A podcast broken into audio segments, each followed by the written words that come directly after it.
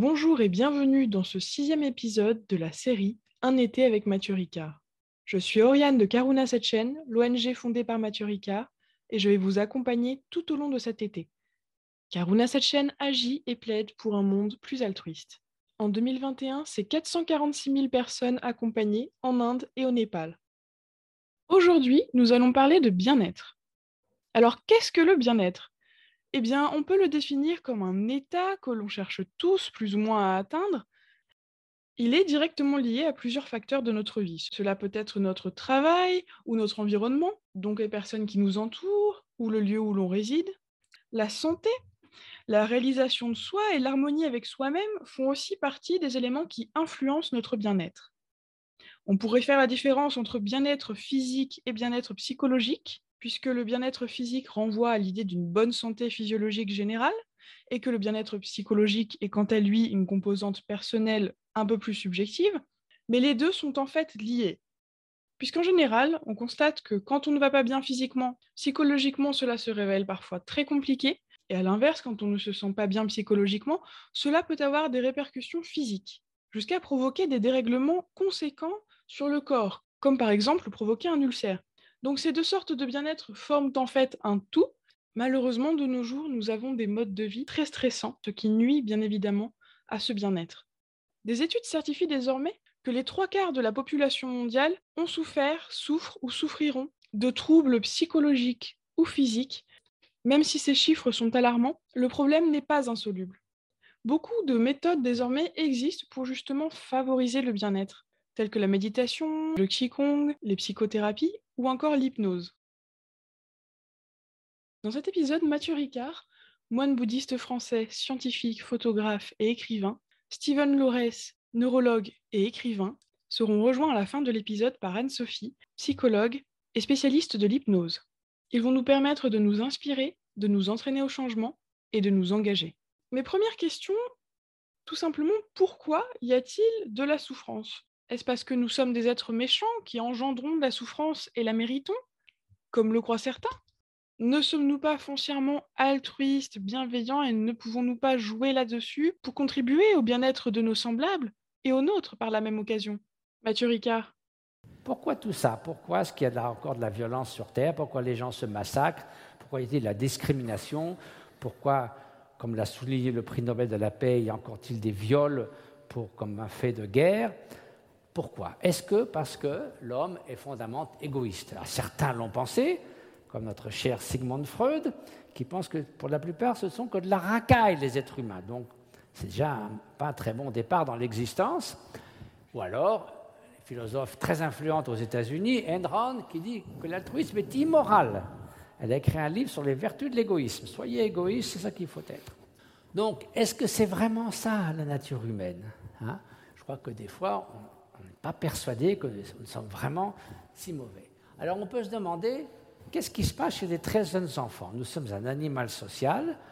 Est-ce que les enfants ne sont pas plus portés vers les gens qui se comportent de manière altruiste les uns envers les autres? Nous pouvons être, devenir des psychopathes, commettre des génocides. Oui, tout ça est possible. Mais en gros, en général, nous avons une prédisposition plus forte en tant qu'animaux sociaux pour la coopération, pour préférer les gens qui se comportent bien les uns envers les autres. C'est déjà un bon signe comme point de départ.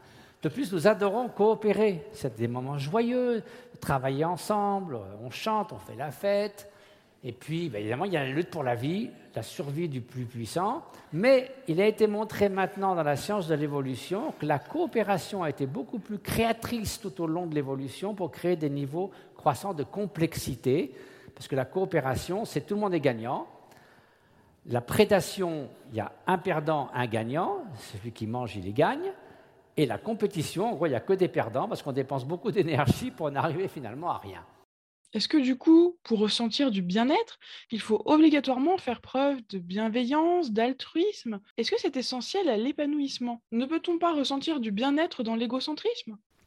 Alors tout d'abord, euh, je pense que au terme d'une vie où j'ai eu l'occasion d'être vivre de très nombreuses années auprès de, personnes qui étaient des, sages, empreints de, bienveillance, de, discernement, plus le temps avançait, plus je suis devenu intimement convaincu que la bienveillance, l'altruisme, la compassion étaient des composantes essentielles de l'épanouissement et qu'un bonheur égoïste, ça ne fonctionnait pas. en effet, qu'est-ce que c'est que l'égocentrisme? C'est le sentiment que nous sommes une entité entièrement séparée du monde et des autres, et que nous, que nous pourrions construire notre bonheur dans cette petite bulle. Dans la bulle de l'ego, ça sent le renfermer. Et non seulement ça sent le renfermer, mais ça vous rend misérable, parce que c'est un univers très rétréci, et, tout est comme une tempête dans un verre d'eau. Les louanges vous remplissent de vanité, les critiques vous rendent en colère ou vous dépriment. Et de plus, l'idée qu'on n'a rien contre le bonheur des autres, mais c'est plus facile de le construire, notre petit bonheur, dans notre petit coin, parce qu'il y a moins à faire si je m'occupe d'une seule personne que de l'ensemble de l'humanité. En fait, c'est une idée qui est fondée sur cette idée de séparation. Et puis d'autre part, être sentiment exacerbé de l'importance de soi, donc moi, moi, moi du matin au soir, généralement ça vous rend la vie misérable et vous rendez presque certainement la vie misérable à autrui. De plus, cet égocentrisme très euh, solidifié fait qu'on va accentuer l'attraction pour ce qui est censé plaire à cette entité de l'ego qu'on imagine être unitaire, autonome, etc., et le sentiment de répulsion dans tout ce qui menace en quelque sorte cet ego. De là vont s'amplifier dans d'autres euh, états mentaux perturbateurs comme la haine, le désir obsessif, l'attachement, et aussi le manque de discernement. Et tout ça mène à des tourments. Je veux dire, si ce n'était pas une cause de souffrance, sinon ça ne serait pas si grave. Alors, en fait, si vous voulez, l'idée de l'amour altruiste est fondée sur la compréhension de l'interdépendance. C'est-à-dire que nous sommes tous reliés d'une façon ou d'une autre. Notre bonheur se construit avec et au travers des autres, et notre souffrance aussi est liée à celle d'autrui.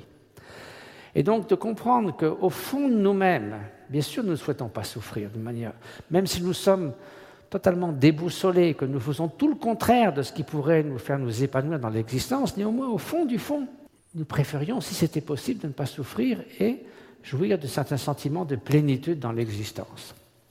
Donc comprendre cette humanité commune, cette sentience commune même avec les autres espèces, c'est le fondement même de la compassion et de la considération d'autrui. Parce que si j'accorde de la valeur à mon aspiration de ne pas souffrir, pourquoi ne pas en accorder à cette même aspiration chez les autres? Mais des fois aussi, la souffrance des autres nous impacte trop quand on est trop dans l'empathie, par exemple. Ça peut mener à des situations telles que le burn-out. Ce serait peut-être intéressant de, dire quelques mots là-dessus, car cet épuisement professionnel constitue l'une des plus grandes sources de souffrance et donc euh, des plus grandes nuisances au bien-être actuellement. il y a deux types de burn-out, ça a été bien étudié. Burn-out professionnel en général, où on est coincé entre nos supérieurs et ceux qu'on est censé diriger, si c'est le cas. Et puis, notre marge de manœuvre et de créativité est très réduite. On est comme une petite euh, vis dans son pas de vis. Donc, il y a un côté de sentiment d'impuissance et à mesure que le stress augmente, finalement, on s'accuse de ne pas être à la hauteur alors que c'est l'environnement qui crée le burn-out. Donc ça, c'est un type de burn-out professionnel. Il y a un autre type de burn-out qui affecte dans les hôpitaux, les travailleurs sociaux. C'est le burn-out de la détresse empathique, donc de l'épuisement émotionnel face à la souffrance. Alors ça, ça une étude aux États-Unis a montré que 60% de tout le personnel médical, c'est-à-dire les médecins, les infirmiers, infirmières, etc., ont souffert, souffrent ou vont souffrir du burn-out. J'ai parlé de ça à la faculté de médecine à Singapour, et il y avait un Anglais qui était venu spécialement faire une recherche sur le burn-out à Singapour, qui pourtant est un pays riche, où il y a une grande facilité. Il me dit que c'est 80% des gens qui se plaignent du burn-out dans le monde du médical et dans le monde social aussi, ceux qui s'occupent des sans-abri, etc. C'est très difficile. Donc, nous sommes intéressés un peu à la question avec Tania Singer, qui est une spécialiste de l'empathie, et elle m'a fait passer dans des IRM de nouveau, le cobaye, hop, dans le four. Et donc, j'ai essayé de, méditer sur l'amour altruiste. Et au bout de cinq minutes, Tania m'a dit, parce que c'était l'IRM en temps réel, on a fait ça à Maastricht, Elle m'a dit, mais qu'est-ce que tu fais? C'est pas ce qu'on voit dans le cerveau quand normalement les gens ont cette empathie avec la souffrance de l'autre. J'ai dit, ben, je parle de compassion. Elle m'a dit, mais écoute, il faut que tu m'expliques, sors de l'IRM, on va causer. Donc elle m'a dit, est-ce que tu peux faire que de l'empathie? Donc j'ai essayé pendant 45 minutes d'engendrer une résonance affective très forte avec la souffrance que j'imaginais. Dans nos projets humanitaires, nous avons travaillé dans des régions de sinistrés de tremblements de terre, etc. etc. Et au bout de 45 minutes, j'avais un burn-out complet. Et quand je suis passé à la méditation sur l'amour altruiste, à ce moment-là, tout s'est dissipé. C'était au contraire quelque chose qui embrassait la souffrance, qui l'abordait comme avec un sentiment comme un, père ou une mère euh, avec un amour inconditionnel pour la personne qui souffre. Et, dans le cerveau, c'était complètement différent. Et du coup, on a publié une étude scientifique euh, en augmentant le nombre de sujets qui a montré qu'il n'y avait pas de fatigue de la compassion et de l'amour altruiste, mais il y a une fatigue de l'empathie. L'empathie livrée à elle-même, c'est comme une pompe à eau sans eau, elle brûle. Donc ça, c'est très important dans le monde médical. Et donc l'idée, c'est de faire un projet d'entraînement de l'esprit par la bienveillance, l'amour altruiste, la méditation sur la compassion. Donc la méditation sur la compassion pourrait visiblement permettre d'atténuer ce phénomène d'épuisement professionnel et émotionnel du coup. Alors nous l'avons dit au tout début de l'épisode, il y a énormément de gens en souffrance. Comment y remédier? Quelles peuvent être les solutions envisageables? Stephen Loreis.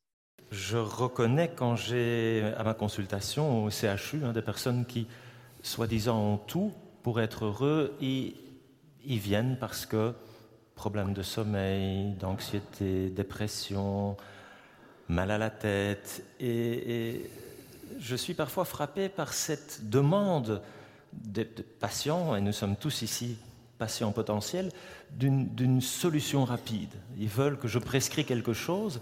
Et donc, euh, je pense qu'il y a peut-être d'autres moyens, et, tu vas pouvoir nous informer sur euh, ben, ces, approches qui sont autres que simplement pharmacologiques. Au niveau psychothérapie, on travaille nous beaucoup avec l'auto-hypnose et peut-être la méditation. Alors on va commencer effectivement par parler de l'entraînement de l'esprit ou de méditation et expliquer en quoi ça peut être justement une solution au mal-être et procurer davantage de bien-être.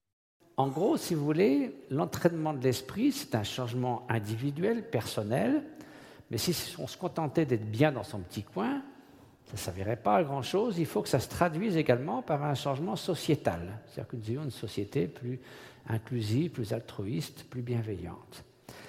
Et pour ça, donc, il faut évidemment commencer par soi-même. Donc notre esprit peut être notre meilleur ami, notre esprit peut être aussi notre pire ennemi. Et nous le savons bien, à une époque, où l'âge moyen de la première dépression en Europe est passé de 25 ans il y a 20 ans à, je crois, 16 ou 17 ans aujourd'hui. Donc certainement, il y a là une, préoccupation évidente. Donc notre esprit peut aussi être notre pire ennemi.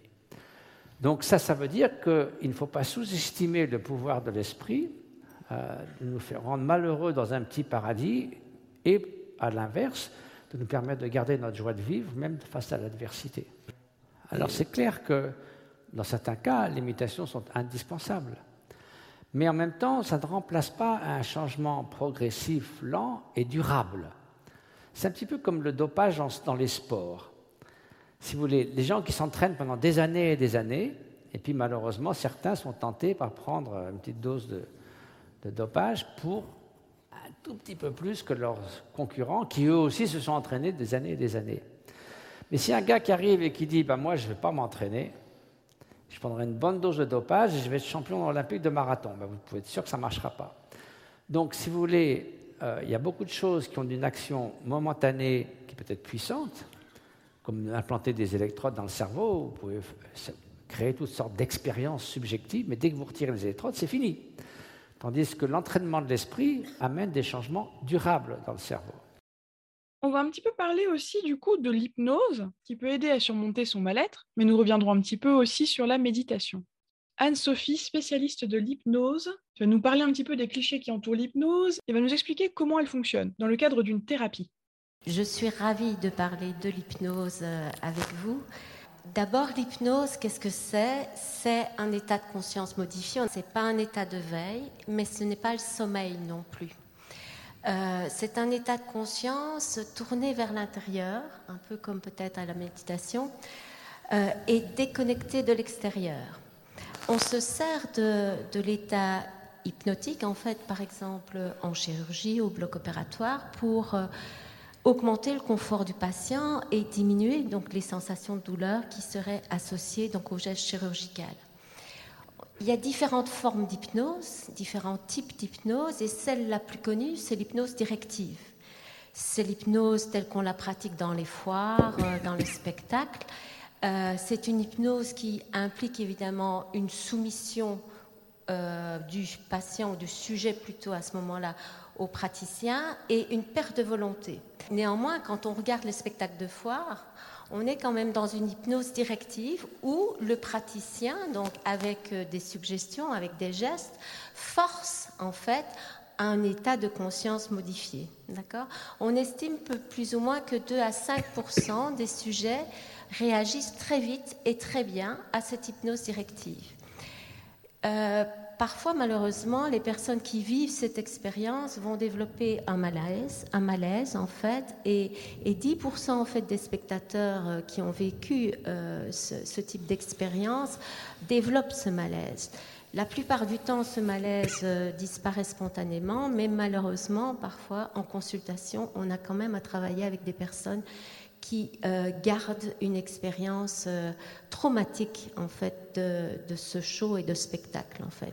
Ils ont l'impression en fait qu'ils sont sous l'emprise euh, du, du, praticien, de l'hypnotiseur en fait, et qu'ils ont perdu toute leur volonté. Alors, on reproche, c'est vrai, souvent à l'hypnose d'être une certaine forme de manipulation. Euh, et, c'est vrai, bien sûr, qu'on va jouer sur le principe de l'influence et des suggestions. En thérapie et en médecine, on va le faire en suivant un principe de bienveillance, et on en a parlé tout à l'heure. On le fait avec un objectif thérapeutique et on le fait donc dans un contexte de soins et euh, dans des pratiques euh, réglementées, en fait. ce qui est en, je pense, en jeu, c'est plutôt l'intention portée par celui qui pratique l'hypnose que l'hypnose en tant que telle.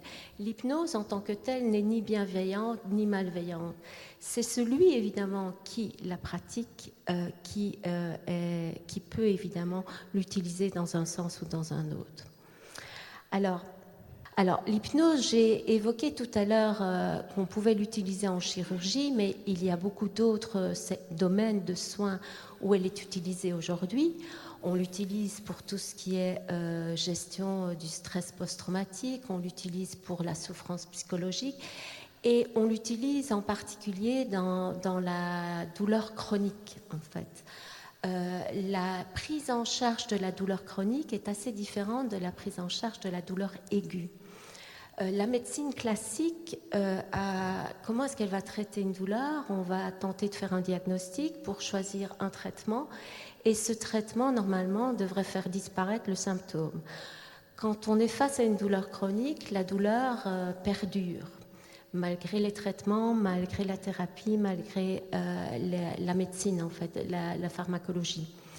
Euh, et le patient, progressivement, euh, va, rentrer en fait dans, une sensation et une impression d'être abandonné par la médecine et il va euh, développer cet enfermement sur sa douleur. Euh, Milton Erickson donc, va utiliser un autre type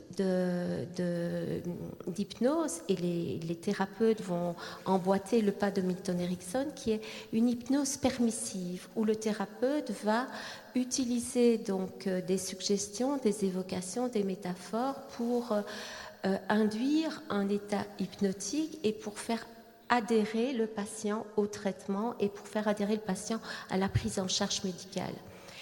Euh, en fait, le thérapeute dans ce cas-là n'est qu'un catalyseur en fait d'un mécanisme naturel euh, que possède euh, l'homme. C'est un mécanisme naturel, de, la possibilité que nous avons en, nous de nous laisser glisser dans un état hypnotique. Notamment lorsqu'on est confronté à un danger extrême en situation de crise, nous avons cette capacité de, de, nous laisser plonger dans cet état pour nous protéger en fait. Euh, et, c'est encore euh, aujourd'hui euh, observable chez certaines personnes lorsqu'ils se cassent par exemple une jambe. Un alpiniste qui se casse une jambe et qui est capable d'aller jusqu'au refuge, on peut se demander comment est-ce qu'il est capable de faire ça. Il se met lui-même dans cet état d'hypnose en fait. et c'est c'est pour ça qu'on distingue en fait cet état d'auto-hypnose spontanée avec le travail thérapeutique où la relation entre le thérapeute et le patient est primordiale. Et nous n'avons pas euh, sous hypnose une cartographie standard en fait du cerveau puisqu'on va devoir prendre en considération pas seulement l'état hypnotique, mais bien évidemment le travail que le thérapeute fait avec le patient sous hypnose, qui va modifier sa cartographie. Ce qui est, je pense, euh, intéressant aussi, c'est de comparer justement comment l'hypnose et ses applications euh, thérapeutiques, comme la méditation et les différentes formes qui peuvent aussi aider, euh, sont peut-être comparables ou, différentes et de, chez le même sujet, essayer de vivre ces, deux états ben, En neurosciences, moi j'ai été souvent le sujet aussi d'expérience sur la douleur. Mm-hmm. Alors j'ai tout eu, hein, l'eau chaude, l'électricité. Euh. et euh, effectivement, euh, il y a deux manières finalement pour des gens, disons, en dehors des stratégies d'entraînement de l'esprit, de faire face à la douleur physique. En tout cas, à part l'hypnose, disons, c'est de distraire la personne, ce qui fait que l'intensité et la qualité de la douleur n'est pas aussi perçue, et de ce fait, il y a moins d'appréhension, de, répulsion, et, donc ils décrivent une douleur de moindre intensité, et il y a moins de, l'aspect, disons, négatif, la valence négative attachée à la douleur est réduite, simplement parce que leur esprit est ailleurs. Et ce qu'on a observé chez les méditants, c'est deux différences. D'une part, ils étaient absolument très clairement conscients de l'intensité de la douleur, même, on peut même dire qu'ils l'éprouvaient euh, encore au sommet de l'intensité, mais le côté déplaisant euh, était, euh, était, en quelque sorte neutralisé par un état mental très vaste ou au contraire en plein de félicité qui étaient mutuellement incompatibles avec le, côté très déplaisant de la douleur. Et une autre chose, c'est que lorsque la douleur vient progressivement, par exemple un, truc très très chaud qui monte à 49 degrés, et donc ça dure 10 secondes, et, les, les, aires cérébrales de la douleur, le réseau, est activé presque tout de suite. Donc une anticipation d'anxiété de l'expérience de la douleur qui n'a pas encore atteint son pic. Et après que l'eau soit retombée à une température normale, il y, a encore des vagues. Tandis que chez les méditants, jusqu'au moment où la douleur est très intense, en gros, ils ne bougent pas émotionnellement. Et dès que la douleur est partie, de nouveau, ils sont immédiatement à une période de restauration de leur état normal. Donc c'est assez différent, en tout cas, des stratégies autres que l'hypnose qui sont parfois utilisées avec la douleur. Oui, euh, en fait, euh, dans, l'hypnose, on va également utiliser une certaine forme de distraction. C'est le thérapeute qui va accompagner le patient et qui va lui faciliter euh, ce, glissage vers un état en fait d'hypnose. Et dans cet état, il va pouvoir en fait vivre réellement les situations suggérées par le thérapeute. J'avais entendu la personne avec qui vous travaillez dire qu'elle avait opéré un enfant de la thyroïde en l'accompagnant, en lui suggérant pendant toute l'opération d'être en vélo dans la forêt, etc. C'est ça.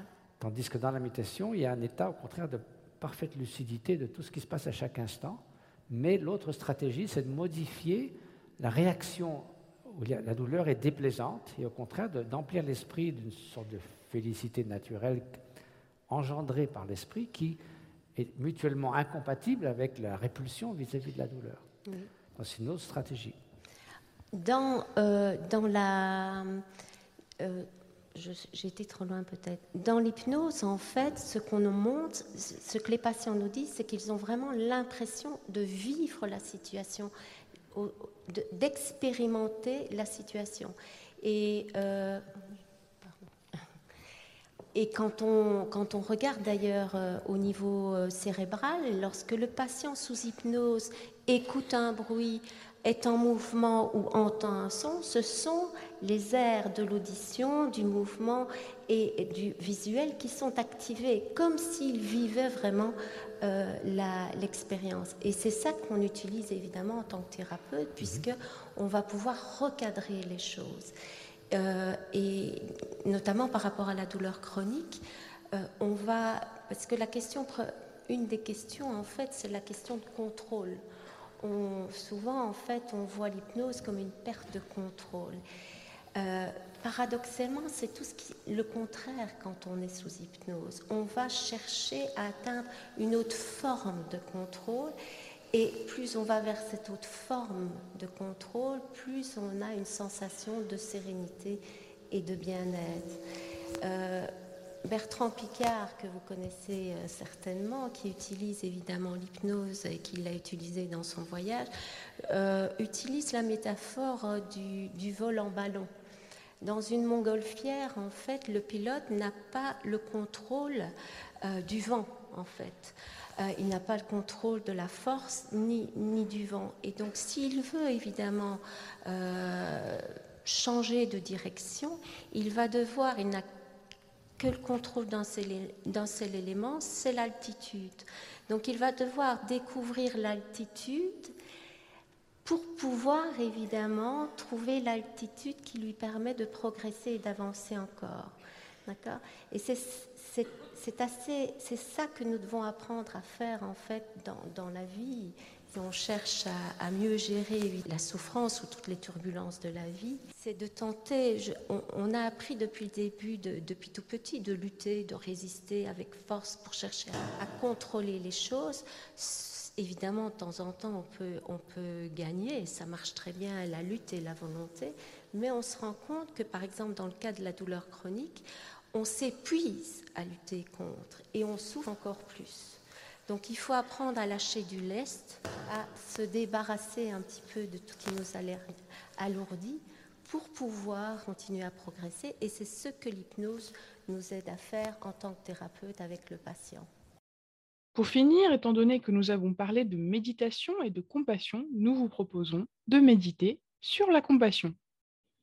Donc tout simplement, Commencez par imaginer la personne envers laquelle c'est le plus naturel et le plus facile, et puis laissez votre paysage mental entièrement se remplir de cette bienveillance.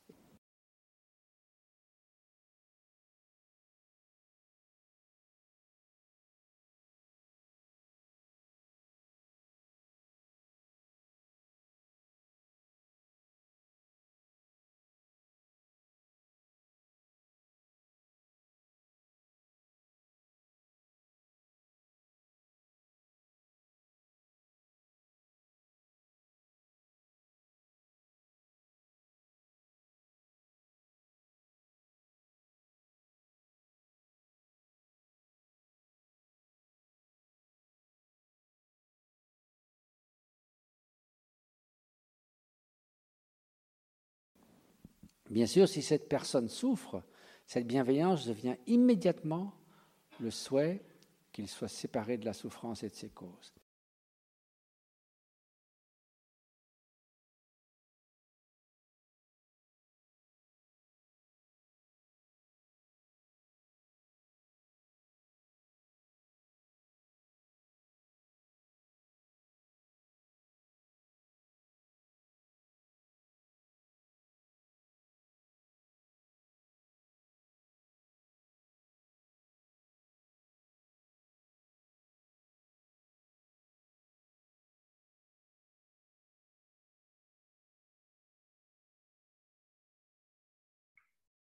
Sur cette petite méditation, l'épisode va toucher à sa fin. Alors comme nous l'avons vu, le bien-être, bien qu'il soit au cœur des préoccupations de beaucoup d'entre nous, est un état parfois compliqué à cultiver. En effet, on constate qu'il y a énormément de souffrance. Ce peut être de la souffrance physique, quelqu'un qui a une maladie ou qui fait une chute, ou encore de la souffrance psychologique, liée par exemple à la dépression ou encore à l'épuisement professionnel. Nous avons vu que nous avions tous en nous un potentiel de bienveillance, d'altruisme, de compassion, qui sont essentielles à notre épanouissement. Notre potentiel de bien-être se situe aux antipodes de l'égocentrisme. Ce sont des qualités, comme nous l'avons vu, que nous pouvons cultiver, sur lesquelles nous pouvons agir, notamment au travers de la méditation, de l'entraînement de l'esprit. Mais bien évidemment, la méditation n'est pas le seul remède au mal-être, il en existe beaucoup d'autres. Nous avons surtout mis l'accent dans cet épisode sur l'hypnose. En effet, il s'agit souvent d'une technique plutôt mal comprise, entourée de nombreux clichés, et pourtant, elle fonctionne et permet réellement, quand elle est bien comprise et bien appliquée, d'atteindre un plus grand bien-être. Bien entendu, ces deux méthodes, la méditation et l'hypnose, sont loin d'être les seules. Nous avons rapidement évoqué d'autres thérapies, dirons-nous, telles que le Qigong. Mais il existe aussi d'autres méthodes telles que le tai chi, le yoga ou encore la sophrologie. Certaines de ces méthodes vous parleront plus que d'autres, c'est pourquoi je vous encourage à vous renseigner sur chacune d'entre elles pour voir laquelle vous conviendrait le mieux. Nous mettons à votre disposition dans la description de cet épisode des ressources afin de déterminer quelle méthode serait la plus adaptée à vous. L'épisode va toucher à sa fin. Merci de nous avoir suivis. Si vous souhaitez en savoir plus sur l'histoire de Karuna Setchen ou sur les actions menées par l'ONG, consultez notre site internet dont le lien s'affiche dans la description de l'épisode. N'hésitez d'ailleurs pas à le partager. Nous vous retrouvons avec grand plaisir la semaine prochaine pour un septième épisode sur l'enjeu climatique. Très bonne semaine et à la prochaine.